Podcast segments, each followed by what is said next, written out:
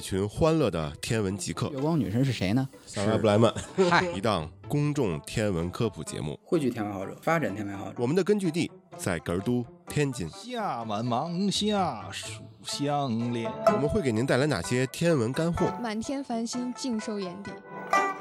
欢迎收听我们的猎星奇谈。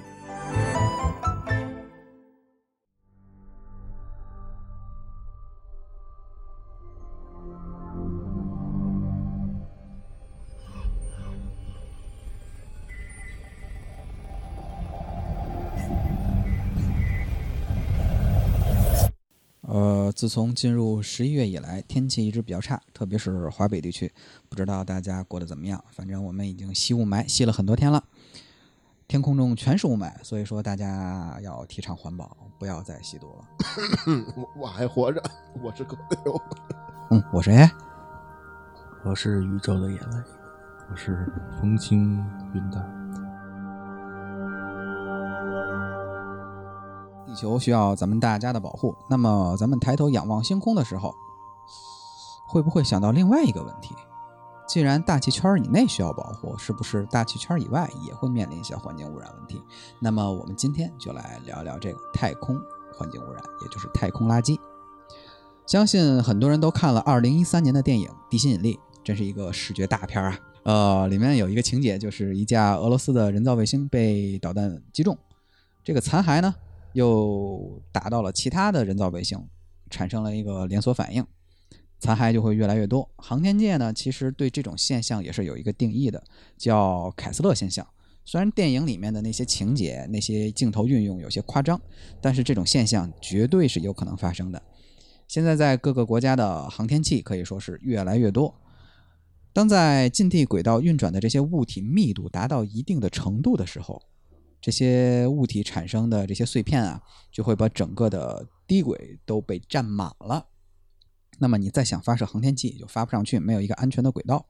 如果说真的出现这种情况的话，那么在这之后的数百年之内，可能人类就没有办法有效的发射一些航天器了。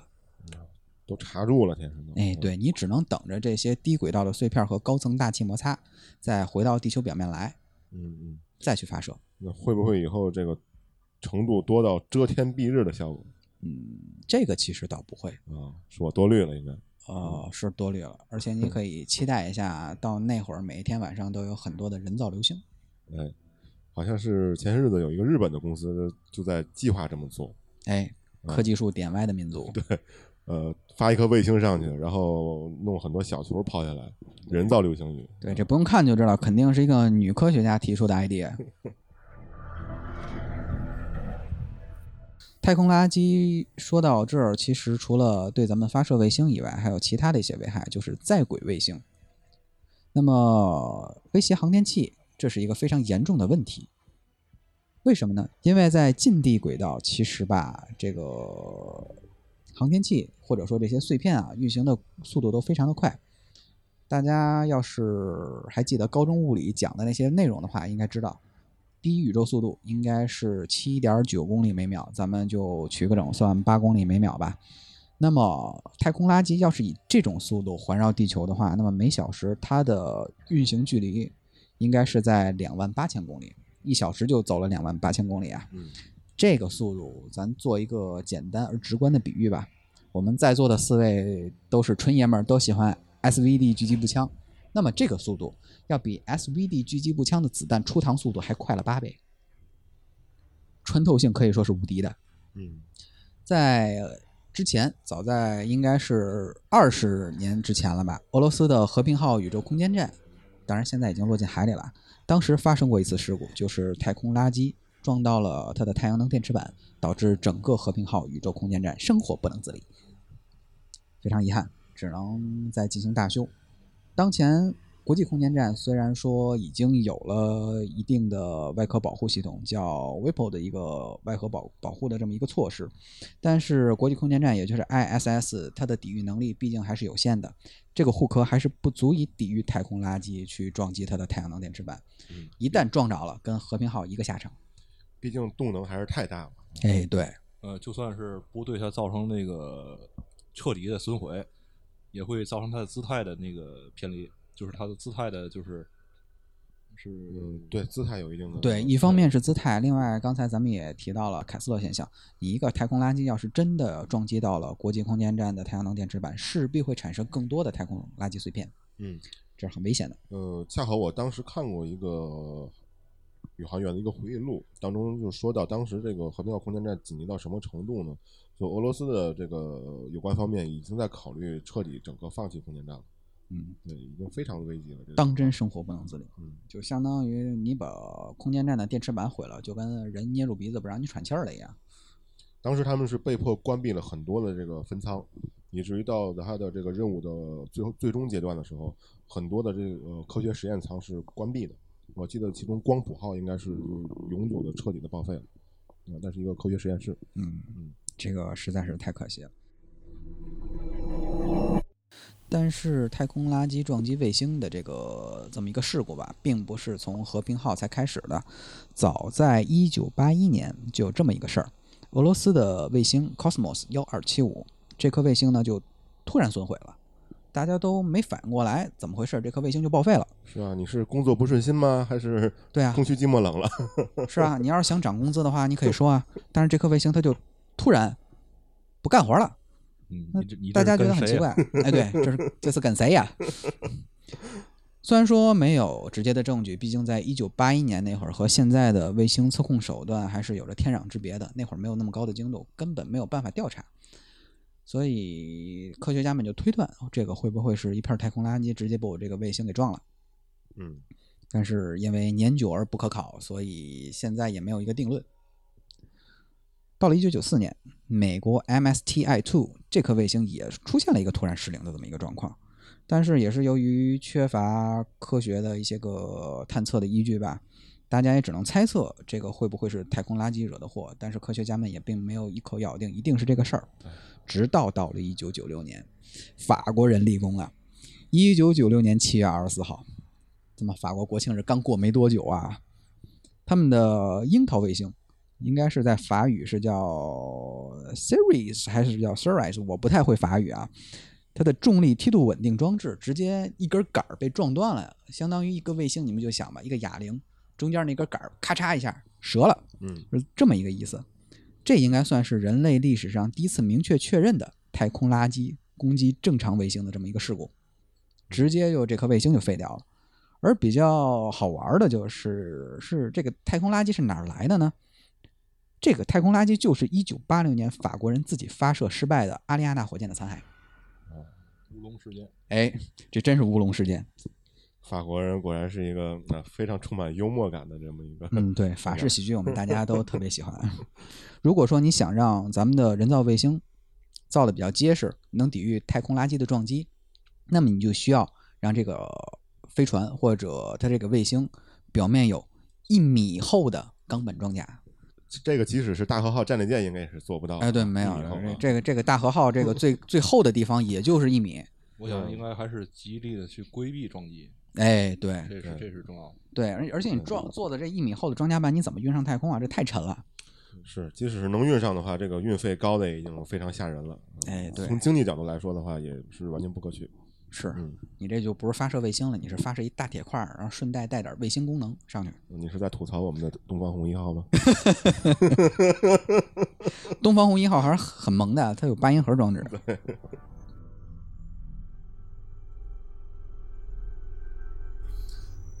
太空垃圾的这个数目啊，现在是与日俱增，非常非常的危险。由于它们都在各自不同的轨道，这给咱们造成的麻烦可以说是更大。因为你想要回收它们啊，是很困难的。如果这一坨太空垃圾都在一块儿，那么你咵过去把它们都敛过来，再把它们扔到地球上，OK 了。但是它们轨道不一样，这就麻烦了。所以为了防止地球附近的这些太空垃圾啊，对咱们的卫星产生这些危害，很多国家就做了这种叫太空垃圾监测的这么一个装置，或者说这么一个网络吧。像美国，他们是最先做的，他们就做了一个空间监视网络，它这个叫 SSN，它这是一个缩写。SSN 是什么呢？叫 Space Surveillance Network，翻译成中文其实就是空间监测网。嗯，俄罗斯也做了一个相似的系统，只不过他们的、呃、这个简称是不是 SSN 了？它是 SSS，叫 Space Surveillance System。这些东西它的目标就是对个头在十厘米以上的这些太空垃圾进行一个编录，并且做一个实时监测，以免它这个东西都快撞到你卫星了，你还没察觉，这就比较不好了。嗯，十厘米以上大概就是小香瓜是吧？嗯，你就可以想象地雷大小吧。踩过，哎，那这个哈密瓜、伊丽莎白那么大，哎呦，说的有点恐怖。对另外，除了这两个国家，还有一些别的国家也进行这种太空垃圾的监测。比方说，刚才说到了科技树点歪的日本，他们的美星空间警戒中心以及上斋园空间警戒中心都是对这个太空垃圾有一定的这个编录以及分类还有追踪的这么一些个功能的。嗯而且这些国家联合起来收录的这些个太空垃圾的这些名录，在十厘米以上的确定轨道的就已经有九千多个了。更没说那些还没来得及编轨的这些东西。而在一毫米以下或者说毫米量级上的这些个太空垃圾，根据数学推算，能有几百万甚至几千万个。嗯，其实说到这儿啊，数量这么多，但是我想应该也有人也会产生这样的疑问，就是说，轨道空间这么大，嗯，啊、看上去肯定是比地面还要广阔，甚至说比我们的民用航空器、民用航空器、飞机所飞的这些空间还要广阔。哎，那么，即使虽然说数量很多，但是应该还是不会互相碍事儿的吧？其实事实应该不是这样的。啊，对，嗯，其实这个东西也很好理解。如果说你这些太空垃圾都是非常规矩的，都在一个轨道平面上运行，那么咱谁也不挨谁，运行方向也都一样，最后地球会多出来一个光环儿。嗯但事实不是这样，它是怎么运行的都有，有的走这个黄道面的这个轨，有的走的这个是地球赤道面的轨，有的是走极轨，特别侦察卫星那些东西要九十分钟扫一圈地球啊，所以它要非常非常这个走一个非常离奇的轨道。要是这些这个卫星碎掉的话，那后果不堪设想。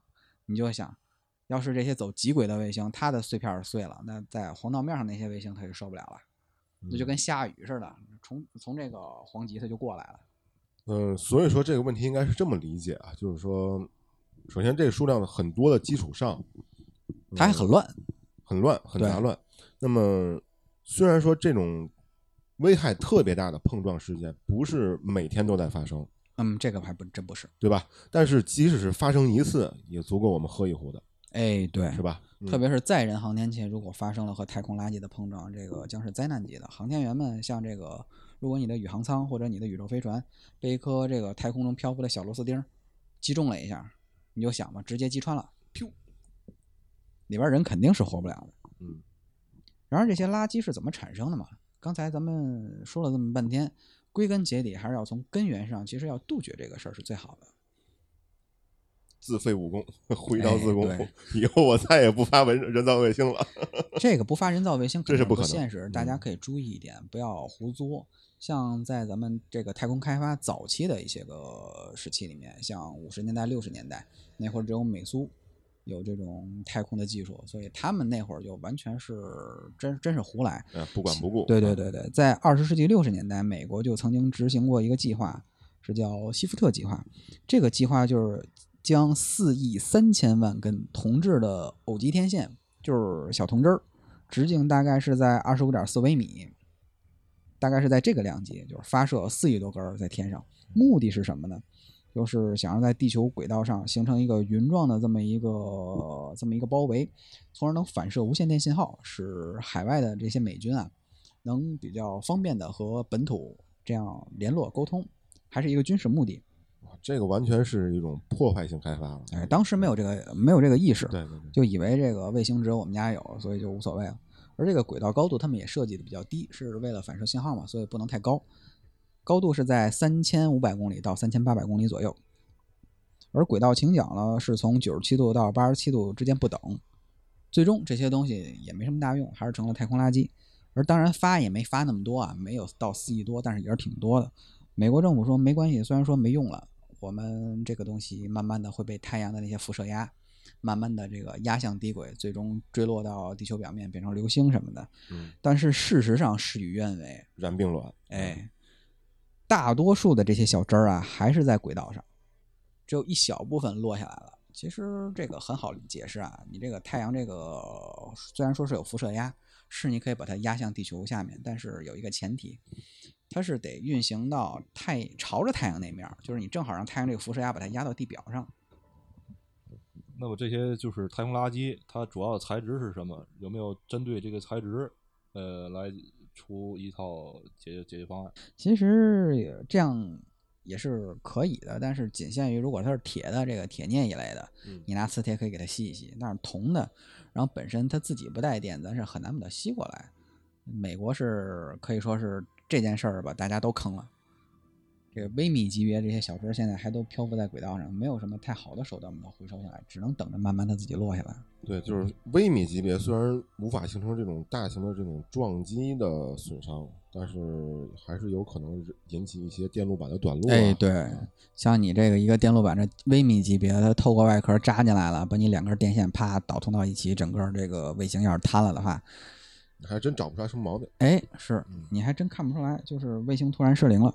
这就是挤一个在太空当中漂浮的这个暗器啊！这是。哎，对，梅花针，嗯。对，另外，刚才说的这是比较小的太空垃圾，其实咱们更关心的是大一点儿的，像比较大的太空垃圾啊，就是废弃的卫星，这也是主要的大型太空垃圾的来源。像美国的高层大气研究卫星 UARS，还有美国的歼兵一号这些人造卫星，它都是废弃掉的。废弃掉了之后，你也没有什么太多的钱把它推下来，它也没什么燃料了，那就在轨道上面飘着呗。当然，好在这些卫星吧，它都有固定的轨道，咱们也都是在咱们测控掌控范围之内，它不会出太大的事儿。像咱们国家的东方红一号，其实现在也没有什么太多的科学价值了，或者说公共价值，顶多也就是纪念一下。那从广义上来讲，这些东西都是太空垃圾。不过好是好啊，你知道轨道了，你可以把它这个弄下来，但是前提是得有钱。最可怕的是什么呢？你根本不知道它轨道。像之前咱们节目提到，咱们发射的第一个火星探测器萤火一号，这个就是发射失败了。然而现在的问题就在于，萤火一号的这个残骸在哪儿，咱们根本不知道。嗯，就是完全轨道参数咱们是完全不了解的。对，美国人说是发现了这个萤火一号的这个可疑残骸，不过也仅仅是可疑而已，而咱们自己是干脆就不知道这东西在哪儿。嗯，因为它正好就是在变轨的时候出的问题嘛。对嗯，而且是 N 次变轨，它都失败了，所以没有办法，这个俄罗斯的跟咱的一块儿都变成了大型的太空垃圾。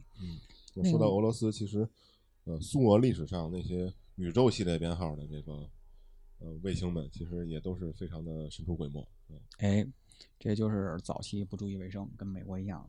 直到咱们现在，包括中国也好，俄罗斯也好，美国也好，对于这个太空垃圾的生成也好，这个维护也好，还都是一个大难题，总有一天会提上议事日程来。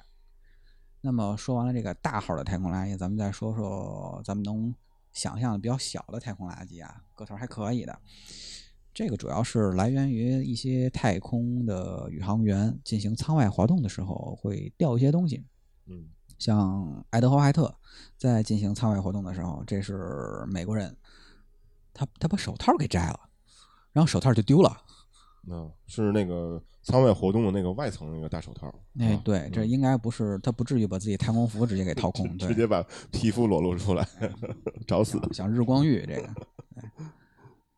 另外就是宇航员迈克尔·柯林斯，这也是美国的一个宇航员，他在执行双子座十号任务期间遗失了一个摄影机。有钱人，有钱人，这都是有钱人。要像咱们这种，这个在地面上你用摄影机的时候都绑手上，他这个直接在太空里边直接拽了，太厉害了。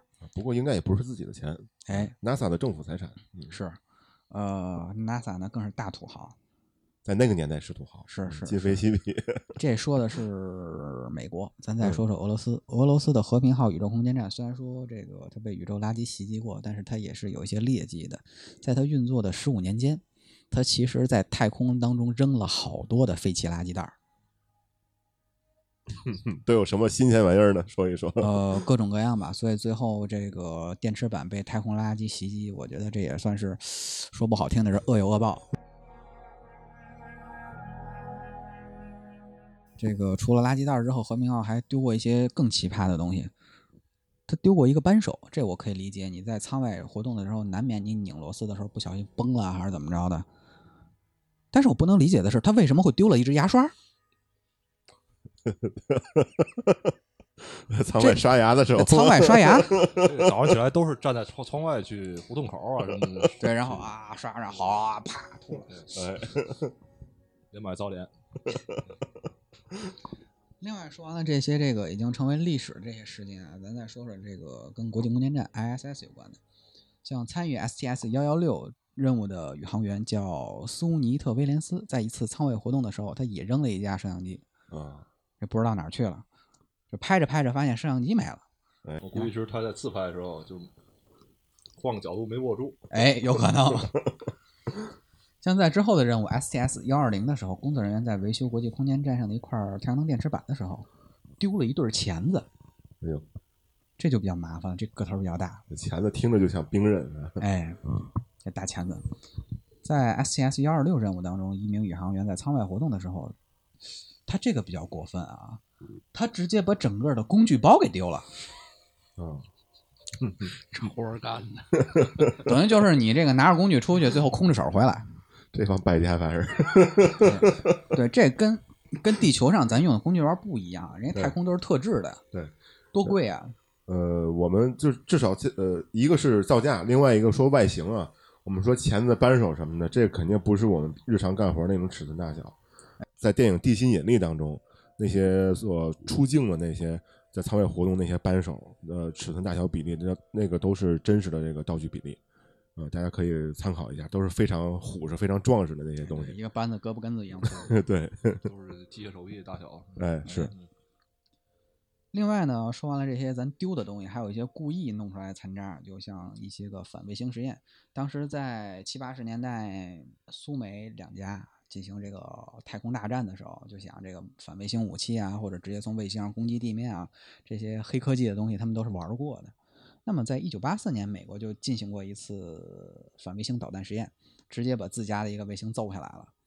当然，咱们中国也不甘落后，咱们工军工科技还是非常发达的。在二零零七年，咱们自己中国也进行了一次反卫星实验，用的也是这是导弹，不能说导弹，那应该是火箭了。但是这事儿啊，有下文儿。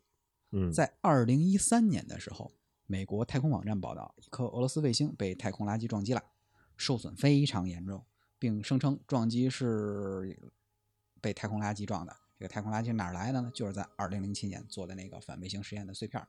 嗯这事儿说来话长，在二零零七年十一月一号那天，咱啊做那个反卫星实验，咱炸的是咱自己的气象卫星“风云一号”。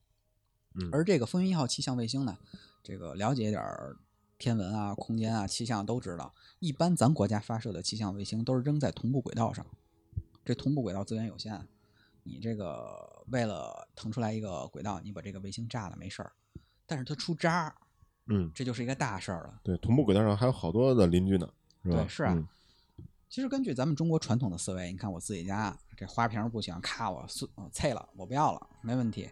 但是这东西是在天上，这就不一样了。你这渣儿碍着别人事儿了。己所不欲，勿施于人。哎，对，这个撞击事件啊爆出来之后，那么咱们中科院紫金山天文台的研究员王思潮先生说，哎，很严谨啊。这个尽管美国的这个跟踪卫星碎片的技术，哎还不错，全球精度是大拿吧，但是吧，你这个爆出来之后，你总得核对一下数据。你看你自己说了不算，你得核对一下俄罗斯和中国的观测数据，看看到底是不是我们的。你结论下得太早，哎，王老师这个是非常有科学态度这么一个人，我们一直非常非常敬佩他。但是吧，我在这里特别想代表广大的天文系统毕业生问王老师一句：这个您确定咱中国有这种数据吗？有吗？有吗？有吗？没听说过。啊，反反正这个我咋知不到这个事儿？反正我我在天文台读书的时候是没听说有这么一个东西的。咱应该对太空垃圾是吧？嗯，不是特别的喜欢，咱不太喜欢垃圾。嗯，嗯，思潮涌动，对。那咱撇开这个中国不说，咱咱说说俄罗斯吧。对，这俄罗斯的卫星吧，对俄罗斯人说事儿。但是吧，这事儿得看怎么想啊。因为这件事儿，它幕后的一些东西可能大家都不知道。这个事儿本身就是他们卫星坏了之后，俄罗斯人拜托美国人做的调查。哦，所以这个王老师，这个您您您还要这个是吧？我作为学生在这儿，我我就不说什么了。那是不是俄罗斯人自己揣着明白装糊涂呢？不知道，哎，这个也有人是揣着糊涂装明白，是吧？啊，对对对对对对对对，这个这这个更更有点意思啊。哎，是这个。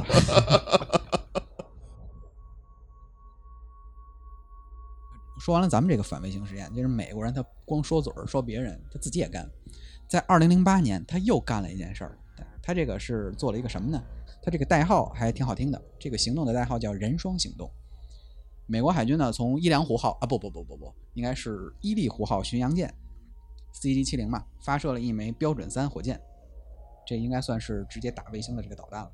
嗯，直接击落了 USA 幺九三军事卫星。标准系列导弹的早期型号基本上都是用来做防空武器的。哎，对，那么这个标准三型呢，这次发射的应该是一个特殊改装的一个型号，是啊，能打得非常高，打得比较高。因为这个军事卫星一般走的轨道都比较奇葩，人家能拦着也是可以的。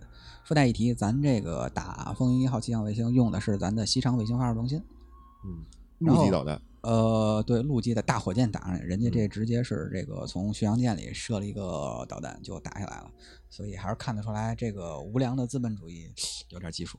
对，这个这整整个系统的这个移动性啊和便携性还是走在了我们前面，至少目前来说。刚才说完了，咱们自己打出来的渣渣卫星，它还有可能自相残杀。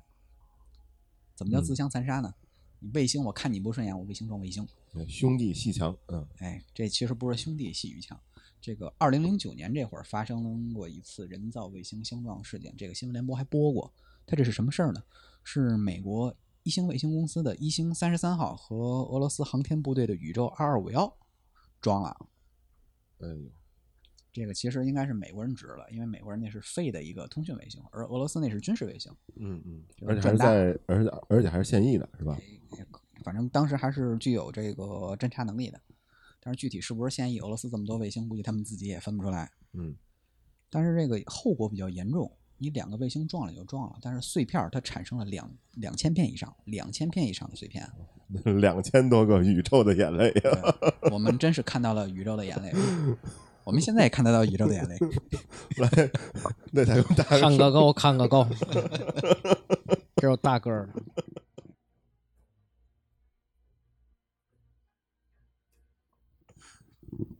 现在咱们说完了这么多这个宇宙垃圾的生成啊，咱们先得想想辙了，这怎么把这些垃圾啊处理一下？像美国 NASA 就专门在今年建造了一台1.3米口径的天文望远镜，直接用这个望远镜追踪太空垃圾。他们还是很舍很舍本的。咱们要说建一个一米三的望远镜，那有一定的科学用途了，人家这直接看垃圾。嗯，从这个态度上就碾压了咱们，而且他们给这个望远镜起了一个很萌的名字，叫 MCAT，M C A T。嗯，M 猫，嗯哎，对，M 猫。当然，这个看归看，你还得想辙怎么把这些垃圾啊弄下来。很多这个卫星公司啊都提出了很多的想法。然而，真正有这个太空垃圾回收意愿，或者说有落实在实际行动的，是瑞士的一家公司。这家公司叫 Swiss Space Systems，简称 S 三，叫瑞士太空系统公司。他想到了一个比较创新的办法。他是怎么着呢？就是在二零一八年计划了这么一个演示任务。嗯 S 三公司呢，就利用小型的太空飞机，把大概三十公斤重的人造卫星叫清空一号 （Clean Space One） 送上轨道。到了轨道之后呢，这个人造卫星会伸出来四个大爪子，这个机械臂把这些个宇宙上的脏东西先抓一遍，都抓到自己的肚子里。这令我想到了一个电影，就是《瓦力》。对，这个只不过它是网兜啊、罩里什么的。啊，对对对，差不多。这不愧是瑞士人想出来的辙，这不就是把一个瑞士军刀发到这个那 对，地球轨道上了吗？是不是？估计这卫星是红色儿的。呃，对，上面还有一个十字儿。然后他把这个抓到自己肚子里之后，这个卫星会自主进入低轨，然后把这些个垃圾都扔到地球大气层里面。当然，这个设想还是在这个实慢慢的实施阶段、设计阶段，所以新闻中也并没有提到 S 三公司到底是把整个这个卫星扔下来，还是扔下来这些垃圾之后自己再变轨变回去，再进行的第二次可回收任务。嗯，不过不管怎么说，它这个单次任务花费还是挺低的，一千六百万美元一次。嗯，但是我们都知道啊，根据之前各种太空任务的初期运算来看的话，一般来说初期运算往往是不够用的。哎，对，对，越往后叠加越多。对你说的这个非常有道理，但是别忘了这家公司是瑞士的。嗯嗯，瑞士人不缺钱，哎，不缺钱。当然，这是咱们说现实当中这个太空垃圾的清理。其实你说人类有没有早想到的一些方法，也早就想到了。比如早在二零零三年，我看过一个日本的动漫，叫《星空清理者》，名字叫 Planet ES。它里面就讲述了一群人是在太空技术极端发达的情况下，这个太空垃圾成了这个宇宙空间站啊，还有一些外太空的这个殖民卫星的一些威胁。有这么一群人，就专门这个处理太空垃圾的，讲的非常精彩，而且本身这个剧情好多这个科学设定都是请专门的大学教授来论证过的。这个不禁又让我们想到了去年的那部大片《星际穿越》啊，其实有异曲同工之妙，很多地方都是雷同的，所以不得不再次声明、再次强调，日本这个国家真的把科技树点歪了。你想，在十多年前他就想到了这个问题，只是他们这个没有足够的财力和物力付诸实施。那么，其实我觉得这个很好办，以后就让日本人你们就负责提供 idea，然后让美国或者让瑞士人那些有钱人去做吧，这挺好的。嗯，就是有钱的出钱，有脑力的出脑力，嗯，哎，对，日本人呢啥都缺，就是不缺脑洞。现在咱们说到这儿，其实吧，这个太空垃圾每时每刻都会成为咱们探索太空的这么一个障碍。但是毕竟这是咱们自己做下的一个业障，以后咱们要是自食其果的话，也不太好说这个太阳系对咱们不公平还是怎么着的。所以说，为了保护咱们的太空环境，咱们还要需要人类自己的努力，不要用自己的这些个科技水平变成了自己的绊脚石，这个对发展也不太好。对还要注重可持续发展。对，另外还是说到这儿，必须要重申，咱们要敬畏这个宇宙，还是那一句真言，三句话，就是人类是渺小的，宇宙是可怕的，生命是可贵的，垃圾是可恶的。对，宇宙是会流眼泪的，哎，宇宙会流眼泪的。那好，我们本期聊的东西就是这些，嗯节目到此结束，咱们下期再见。我是 AI，我是克流，我是宇宙的眼泪。拜拜。猎星奇谈网络电台现已在三个主流播客平台上全面上线。安卓手机用户可以下载 APP 荔枝 FM 或喜马拉雅 FM。苹果手机用户请打开播客应用，也就是 Podcast 应用，搜索“猎星奇谈”四个字。您的收听与关注是对我们最大的鼓励。如果您觉得节目还可以，请不要吝惜您的赞，并点击订阅，这样您就不会错过我们的每期节目啦。